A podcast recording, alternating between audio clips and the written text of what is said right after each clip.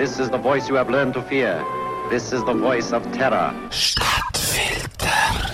Die Kinder gehen in die Schule, dass sie rechnen, lesen und schreiben lernen. Es gibt auch Fächer wie Geografie und Geschichte, Sport und Musik sind manchmal auch dabei. Und die Schüler von heute müssen sich auch mit Medienkompetenz und womöglich sogar mit dem Programmieren umschlagen. Die Schule macht uns fit fürs Leben. Wir eignen uns Wissen an, wo uns im Erwachsenenleben, im Beruf und im Alltag hilft. So hat man uns das weiß gemacht. In Tat und Wahrheit ist es ganz anders. Die Schule, das ist eine Institution, wo der Kind Propaganda ins Hirn pflanzt. Es ist ein Trainingslager für zukünftige Sklaven. Die Schule fördert den Kommunismus, den Islam und macht Schüler verweichlicht und schwul. Immerhin jetzt zum Glück nicht bei uns, sondern natürlich in den USA. Und es gibt dort immerhin auch noch die Republikaner und Tea Party, wo gegen die verheerenden Tendenzen antritt.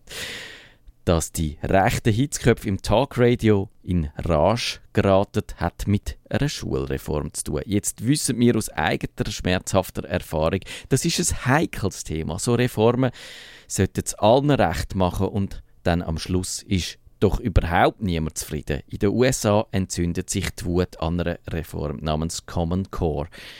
Die ist von den Schulbehörden und den Gouverneur in den Bundesstaaten entwickelt worden. 45 Staaten haben sie übernommen. Die Reform will einen Minimalstandard für Lesen, für Schreiben, für die Mathematik. Es gibt neue Lehrpläne, die auf diesen Anforderungen basieren.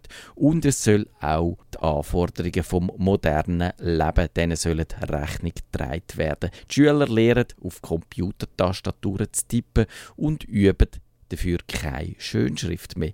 Es gibt zu Prüfungszweck computergestützte Systeme, die lösen die alten Prüfungsbögen ab, wo mit Bleistift ausgefüllt werden. Tönt alles vernünftig. Der republikanische Senator aus Florida, der sieht das allerdings ein bisschen anders. Der Charles Van Sant hat wortwörtlich gesagt, der Common Core sei dazu da, jedes einzelne Kind dazu zu verführen, so homosexuell wie möglich zu werden. Der Terry Batten wohnt in Alabama und er ist dort der Chef der Tea Party. Er sagt, der neue Lehrplan will die Schüler dazu bringen, auch alternative Lebensweisen zu akzeptieren. Das sind summa summarum auch radikaler Feminismus, Abtreibung, illegale Immigration und Umverteilung von Vermögen. Also quasi alles, was der Klammern republikanische Gott verboten hat. Der Glenn Beck, wo eine Sendung auf dem Hetzsender Fox News hat, der sagt, da werde eine neue Generation von Sklaven angezüchtet.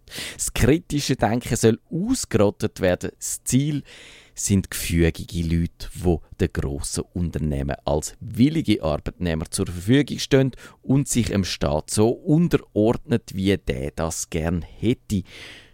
Spinnt die Welt jetzt eigentlich völlig, hat der Kommentator vom linksgerichteten Fernsehsender MSNBC gefragt. Genützt hat es nichts. Einzelne Bundesstaaten haben sich von den gemeinsamen Lehrplänen verabschiedet. Oklahoma, Missouri und South Carolina sagen Nein, nein, nein. Und der Gouverneur von Louisiana, der Bobby Jindal, der hat auf die Unabhängigkeit der Bundesstaaten pocht. Die zentrale Steuerung hat zu Russland schließlich auch nicht geklappt. Die Republikaner haben Angst, dass die Schüler die Verfassung nicht mehr lesen müssen und dass sie womöglich sogar gezwungen werden, in die Hose zu brünzeln. Schule aus Chicago hat nämlich strikte WC-Pause eingeführt, die auf fünf Minuten limitiert sind. Das hat jetzt zwar direkt mit dem Common Core überhaupt nichts zu tun gehabt, aber das muss so einen Republikaner ja auch nicht stören.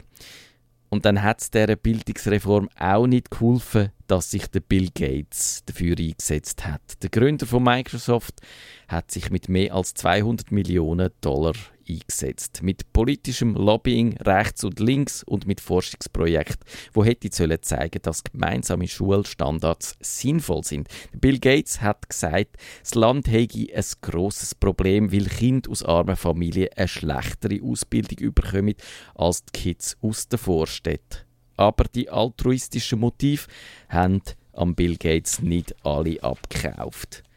Es ging ihm einfach darum, dass Microsoft neue Produkte für die 15.000 Schulbezirke können entwickeln Und tatsächlich, Microsoft hat eine Kooperation mit Person. Die machen Lehrbücher und zwar auch in digitaler Form. So kann das Surface Tablet von Microsoft an den amerikanischen Schulen das iPad von Apple konkurrenzieren und der Gates holt seine 200 Millionen im Idealfall schnell wieder ein. Naja, und wenigstens an dieser Verschwörungstheorie könnte etwas dran sein. Aber was die Republikaner angeht, die haben einfach nur einen Dachschaden.